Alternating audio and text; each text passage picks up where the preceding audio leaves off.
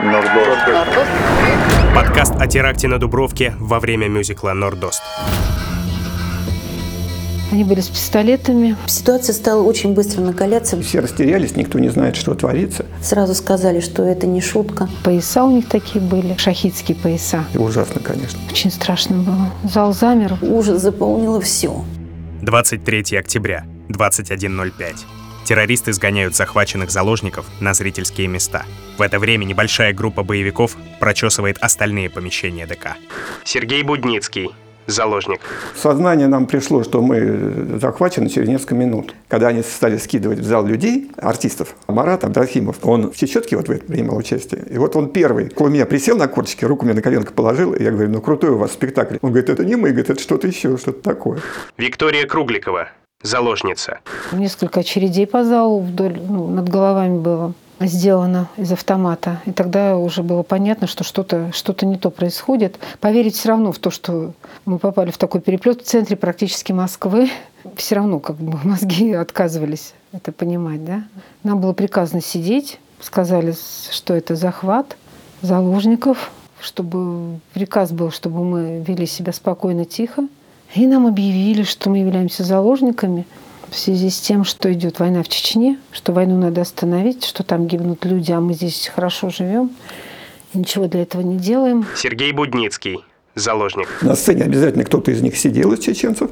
По углам вот так стояли шахитки. Все они были в одинаковой черной одежде, одни глаза – у каждой был на груди э, взрыв-пакет с гексогеном и набитый шариками там, или гвоздями. Они нам демонстрировали, показывали все это дело. Мало того, они, значит, в центр поместили большущую такую здоровую бомбу, как вот э, бензобак от КАМАЗа такая здоровая, толстая. И стали э, к стульям прикручивать тоже пластид, вот. С тех пор ненавижу треск скотча, потому что они все время это, этим пользовались. Ирина Фадеева, заложница. Девушки стояли все через какой-то интервал, и она прямо вот стояла, и мы с ней глазами зацепились сразу. Потому что я держала. Сын у меня был большой, высокий, но для меня он, понятно, ребенок, что ему 15 лет. Вот она подошла, эта женщина, ее зовут Ася, звали. Она подошла и сказала мне такие страшные слова. Она говорит, ну что, держишь сына своего? Я говорю, да. Я ей говорю, пожалуйста, отпустите хотя бы ребенка. Она говорит, ты вот своего держишь, а мой там остался. В землянке живет. Я говорю, ну как же вы его там оставили? Я ей говорю, если вы спасете моего ребенка, я поеду и спасу ваш. Она говорит, я пришла погибать за это. Аллах воспитает. Виктория Кругликова, заложница. Они зомбированы были полностью. Я говорю, я понимаю, ну как ты можешь ребенка оставить, а здесь мой ребенок. Вот я женщина, даже если что-то было бы, как, как может рука подняться на ребенка? Как можно прийти убивать детей? Вы идите, воюйте. Вы доказываете, с мужчинами воюете, там, с военными воюете. Почему вы к нам, к мирным жителям-то пришли? Мы-то что вам сделали плохого? Вы сделали то, что вы ничего не делали, сказала она. Вы знаете, что идет война, но вы ничего не делаете, поэтому мы пришли к вам. Не бойтесь. Если мы поймем, что мы отсюда не выходим, я вас просто застрелю, чтобы вы не мучились. Вот так она нас успокоила. В момент захвата в здании центра находились создатели мюзикла Алексей Ващенко и Георгий Васильев. В первые минуты теракта им удалось выбраться из ДК. Из-за неудачного падения Иващенко сломал ногу, а Васильев принял решение вернуться в зал, к заложникам. Сергей Будницкий, заложник. Поначалу я даже Васильева, который автор, один из авторов этого мюзикла, я поначалу даже принимал его за главаря этих террористов, потому что он ходил по сцене, там что-то такое показывал, рассказывал. Бегал бедный по залу, открывал им кое-какие двери, там они все у него спрашивали, задавали вопросы. Но он потом, когда мы уже поняли, что это автор мюзикла, а не, не их сторонник, мы уже немножко успокоились, он с нами тоже беседовал, говорил, там, надеялся, обнадеживал, кое-что, что он слышал, он нам доносил. Елена Богданович, хореограф-постановщик мюзикла «Нордост». Мне звонит таким спокойным, спокойным голосом Георгий Васильев, наш продюсер, который сам зашел в зал и сказал, что это я, я продюсер, я ответственный за все, что здесь происходит. Его посадили там в центр, и он был рядом как раз вот с бомбой. То есть это человек, который... Для меня он герой. Вот как Каверин, как они поставили про этого человека спектакль, так вот для меня меня таким же является Георгий. Георгий Леонардович и многие другие заложники звонили своим близким и родным по требованию террористов. Это было первым заявлением боевиков о теракте. Владимир Курбатов, отец 13-летней Кристины, актрисы мюзикла «Нордост». 23 числа мы были где-то часов в 6 вечера, в начале 7 даже, может быть, попозже. Мы были в районе театра. Супруга пошла Хотели просто ее забрать. В этот день она не играла. Они там репетировали. Она сказала, мама, мне некогда, у нас еще репетиция. Давайте езжайте домой. Приезжайте, как всегда, за мной где-то в 9 часов. Приехали домой, побыли там где-то часик. Поужинали где-то в 9 часов вечера. Поехали за ней. И когда находились метров 150 от площади, перед дворцом культуры. По центру проезжей части стояла машина ДПС. В общем, в ту сторону никого не пропускала. Я вышел с машины, говорю, что, что такое, почему не пропускаете? Мне вот офицер ответил, что там стреляют. Пока он там отвлекся, мы по тротуару проехали и подъезжаем к площади. Обычно она всегда вся была э, в огнях, а здесь вообще темнота. Мы остановились, бросил машину и пошли в сторону центрального входа. А навстречу нам появились, ну, наверное, человек 5-6 а, гражданки. Вот один из них ответил, туда нельзя, там захват заложников. Мы начали сразу звонить по телефону, думали до Кристины дозвониться. Телефон не отвечал. Наверное, часов около 12 ночи позвонила старшая дочь, она дома была, и сказала, что звонила Кристина и сказала, что нас захватили в заложники, я вас всех люблю, говорить больше не могу.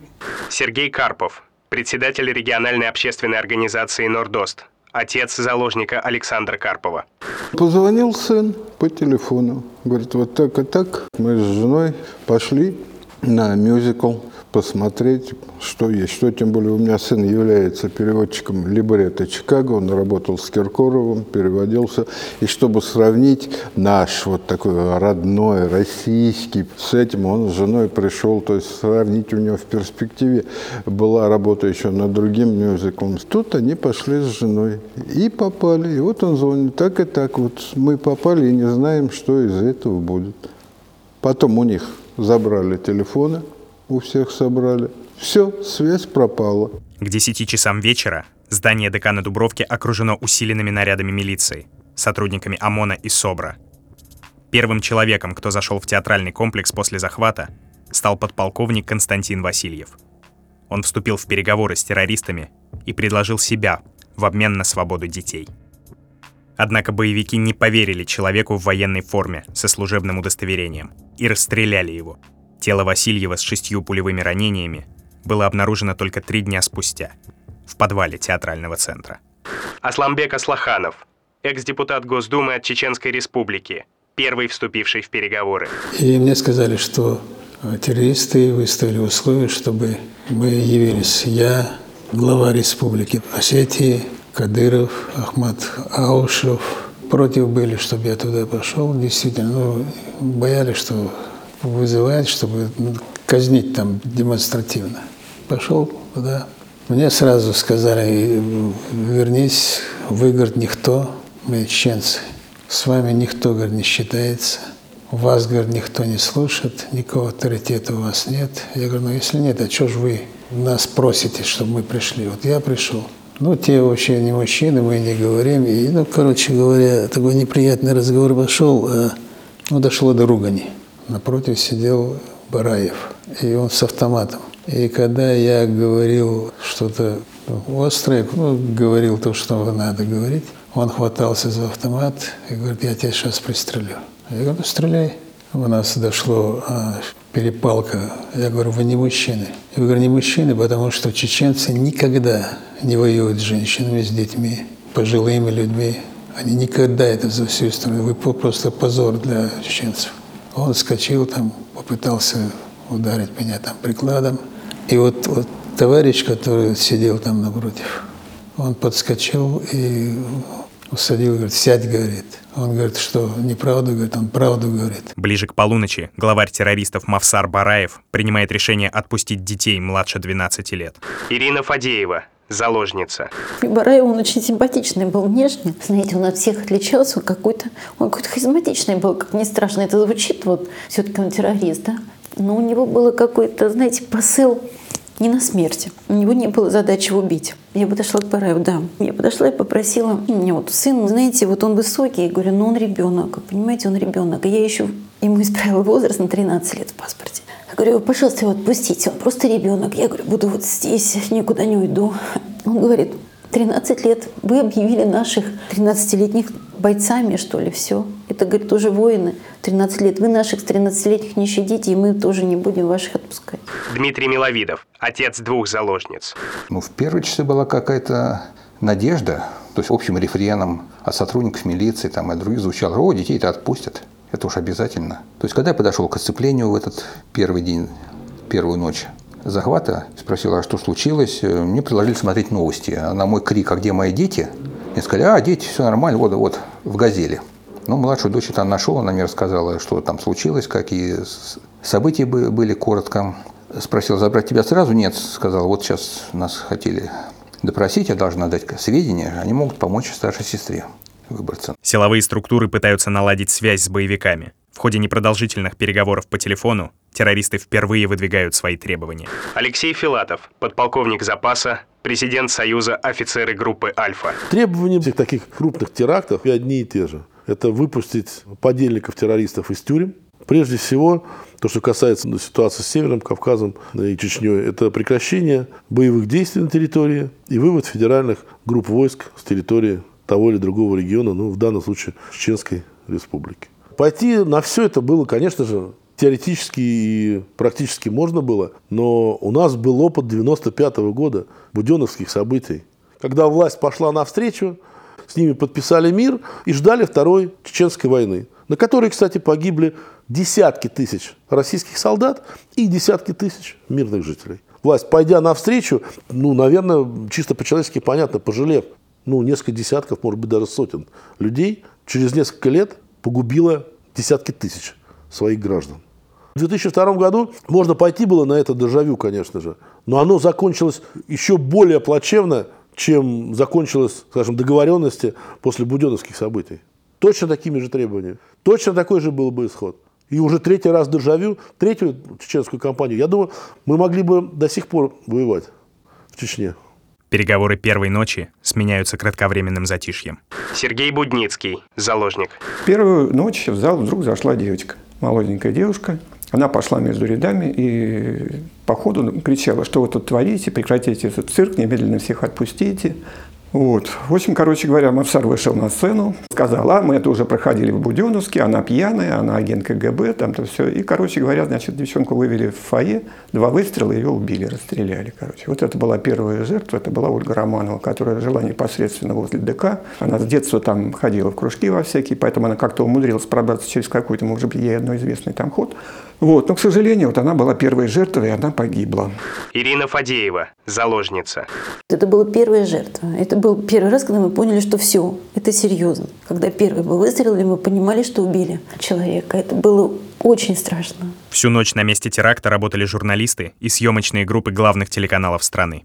Борис Кольцов, бывший корреспондент НТВ. Я приехал туда, наверное, между 11 и половиной 12 и буквально сразу там, как только возникла техническая возможность, начал включаться. Вот прямые эфиры были практически все время. Пожалуй, в любых подобных ситуациях это баланс между тем, что можно говорить, так сказать, из того, что ты знаешь больше, чем другие, и то, что лучше не говорить, чтобы не испортить там возможные какие-то действия силовиков против террористов. Например, уже в первую ночь, буквально там в первые часы, мы знали, что Альфа поехала на Калужскую в брат-близнец такой же ДК тренироваться, вот, изучать все эти внутренние подходы, готовиться к штурму. Но, естественно, мы этого говорить не могли. Виталий Демиткин, ветеран подразделения «Альфа», участник освободительной операции на Дубровке. То подразделение, которым я руководил, оно как раз находилось на боевом дежурстве. То есть они практически первые приехали к месту вот происшествия. Я как руководитель был отпущен где-то после 19 там, или после 20 домой. Как раз я приехал домой, не успел переодеться, получил команду тревога и начал выдвигаться обратно. Но мы всегда, когда приезжаем, начинаем чему-то готовиться. Понятно, что к силовому воздействию.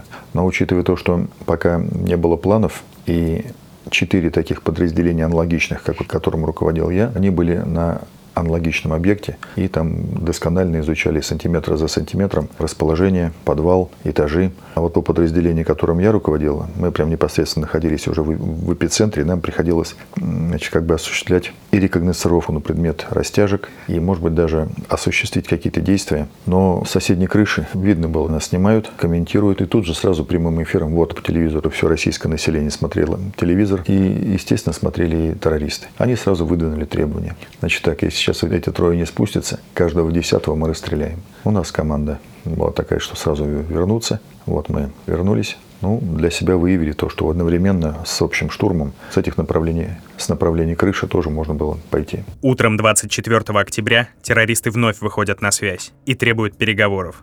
В них обязательно должна участвовать журналистка Анна Политковская и политики со стороны оппозиции.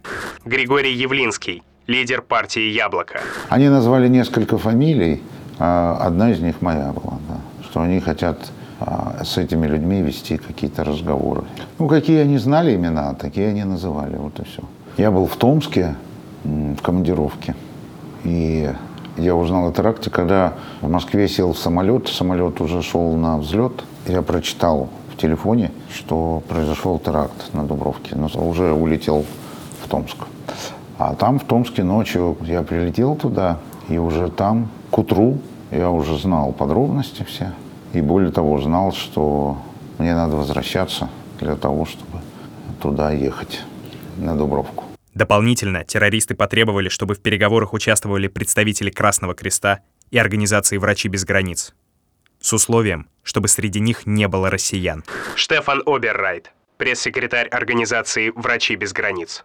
В России представлены все подразделения «Врачей без границ». И уже сейчас на месте происшествия находятся наши сотрудники, готовые встретиться с террористами. На данный момент им не удалось войти в здание, однако они готовы сыграть свою роль в переговорах и хотя бы услышать требования боевиков. Тем не менее, нам бы хотелось провести эту встречу исключительно в гуманитарном ключе. В 13.16 в театральный центр заходят депутат Госдумы Иосиф Кобзон и представители Красного Креста.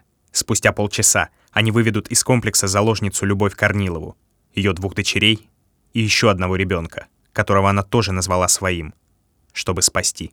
Тем временем штаб налаживает работу с родственниками заложников. Дмитрий Миловидов, отец двух заложниц. Было организовано нечто вроде реабилитационного центра в ближайшем ПТУ. Туда приезжали психологи, как пытались проводить работу, но возможности их работы в таком помещении были очень ограничены. Ну, если в первые часы там собралось, может быть, человек несколько десятков, то люди все подъезжали, подъезжали. На третий день уже милиция стала принимать меры, чтобы не пускать никого.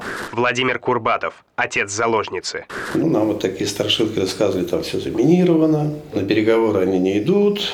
Потом информация первая прошла о том, что там детей вообще никаких нет в зале, там только одни взрослые. И только после того, как террористы разрешили войти в зал Рошалю, детскому врачу, вот, он оттуда вышел, и он первый сказал, что в зале очень много детей. К нам приходил, и Лужков приходил, и Кобзон, царство небесное. Часто бывала Людмила Ивановна Швецова, тогда она была замом Лужкова по социальным вопросам. Сергей Карпов, отец заложника. Я встречался с Людмилой Ивановной Швецовой, когда все это случилось, она приехала, сняла с себя пальто, взяла в руки швабру и стала мыть спортзал, чтобы был чистенький все. Да, была еще, кстати, Елена Васильевна Малышева, которая села в уголке за столиком, люди к ней подходили за оказанием помощи, то есть пообщаться. Она всех принимала, беседовала, чем могла, помогала. Вот ей большой поклон и ей спасибо. В числе участников первой делегации в театральный комплекс вошел корреспондент британской газеты Sunday Times Марк Франкетти. Чуть позже он войдет туда снова, на сей раз по личному приглашению Бараева. Марк Франкетти, бывший корреспондент Sunday Times. Нас встретил Абу Бакар, который был военный командир этой операции. Если Бараев был некий лицо, хотя неизвестный, просто известная фамилия, Абу Бакар было сразу понятно, что он опытный боевик. Я пытался оставаться, а, пытался договориться с Абу Бакаром, чтобы я мог бы просто остаться внутри. Было невозможно договориться, он попросил, значит, выйти. Уже в штабе к Франкете подошел чеченец Заурбек Талхигов и предложил связаться с Бараевым напрямую. По телефону журналист договорился с главарем террористов о личной встрече. Он стал первым, кто сумел взять интервью у Бараева. Марк Франкетти, бывший корреспондент Sunday Times. Он был спокойный. Абу Бакр был гораздо более э, на нервно. А он был абсолютно спокойный. Было ощущение, что они уже очень довольны, потому что, значит, э, это успех. Сам факт, что они смогли, значит, совершить. Они взяли заложники, значит, вся мировая пресса об этом пишет, и, и Чечня, значит, опять центр внимания. Поэтому было ощущение, что он уставший, довольный и довольно спокойный. И более-менее смирился с... Э, был готов к смерти. Хотя здесь очень важный момент, что они хотели переговоры. Они хотели, они думали, что вдруг получится как Буденновск. Но важно, что значит кто-то важный, важный какой-то представитель значит, Кремля, значит, с нами разговаривал. И это уже, значит, это уже круто. Наряду с другими именами террористы требовали, чтобы в переговорах принял участие Ахмад Кадыров. По неподтвержденной информации, глава Чечни был рядом с ДК однако внутрь не вошел. Асламбек Аслаханов, экс-депутат Госдумы от Чеченской Республики. Разве можно с Кадыровым вести переговоры, Ахмадом? Чтобы он позволил с ним разговаривать, эти сопляки там. Это, да он никогда в жизни не выдержал бы и полез бы э, воспитывать их физически. Вечером 24 октября телеканал «Аль-Джазира» транслирует обращение Мавсара Бараева и членов его группировки записанное за несколько дней до теракта. Мы пришли в столицу России, чтобы остановить войну. Или умереть здесь ради Аллаха. Нам нет разницы, где умирать. Мы погибнем здесь, унося с собой сотни жизней кафиров. Клянусь Аллахом, мы стремимся умереть больше, чем вы хотите жить. Аллаху Акбар.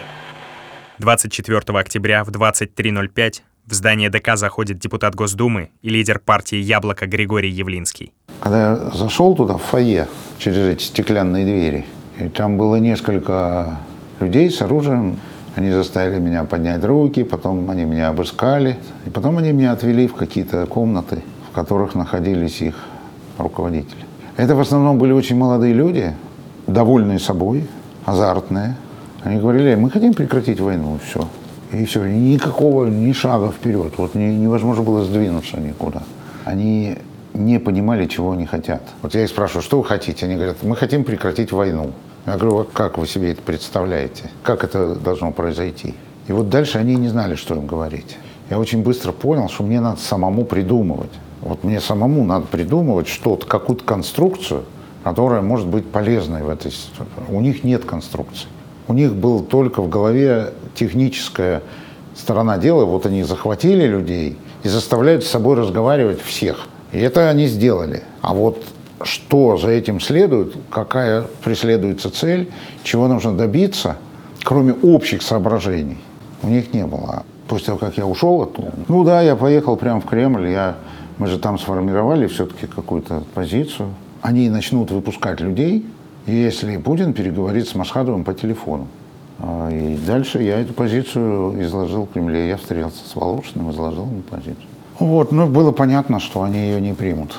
Они не готовы были к такому. Им надо было тянуть время, поэтому они не хотели отказываться, то есть пресекать это. Но было ясно, что они не готовы к обсуждению. У них свой план. Какой именно, я не знал, но что какой-то другой, это я видел.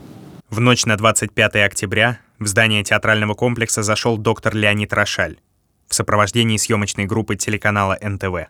Борис Кольцов, бывший корреспондент НТВ. Сергей Дедух и Антон Передельский, оператор, они прошли ночью внутрь ДК и записали интервью. Было такое своего рода постановочное шоу, когда был не только Бараев, но его окружали в том числе и женщины-смертницы. Э, Бараев действовал по кальке, которая работала в предыдущие теракты в Буденновске, в Кизляре, когда командир террористического подразделения высказывает свои требования и э, их потом транслируют. Но в тот момент уже в России действовало другое законодательство, и Просто по закону мы не могли давать прямую речь террористов в эфире. Я ходил потом с Сережей Говорухиным, проснулся Бараев и нас всех выгнал. И как раз вот он, э, выгоняя конкретно нас с оператором, сказал, что типа «А Дедуху передай, я его зарежу». Потому что он был очень недоволен, что все произошло не так, как он хотел.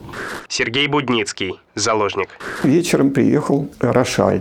Его в зал пустили, он молодец, конечно. И он привез и еду, привез соки большие, пачки. Но эту еду нам раздавали. Конечно, вот дальним рядам тяжелее было, потому что они не все могли получить в нормальном количестве. Нам здесь было проще, потому что у нас все это стояло на сцене, на этой, прямо около нас. Вот. Люди разговаривали друг с другом. Даже шахиды иногда подсаживались. Там вот один сидел, там автомат свой положил на коленки, там с девчонками, с двумя беседу там вел. Ну, что-то такое. Даже притащил из буфета кораблик этот нордостовский девчонкам этим подарил.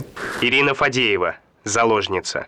Был еще, который как идейный политолог, что ли, как они его назвали местные, который вел беседы. Вот он, как идеолог его потом назвали. Он все с девушками говорил. Молодые девушки просились выпустить их покурить. Он им пытался еще говорить, что это очень вредно для здоровья. Понимаете, в той ситуации, когда все подумали пистолеты и бомба посередине зала, он вот это еще вел какие-то пропаганду. Виктория Кругликова, заложница.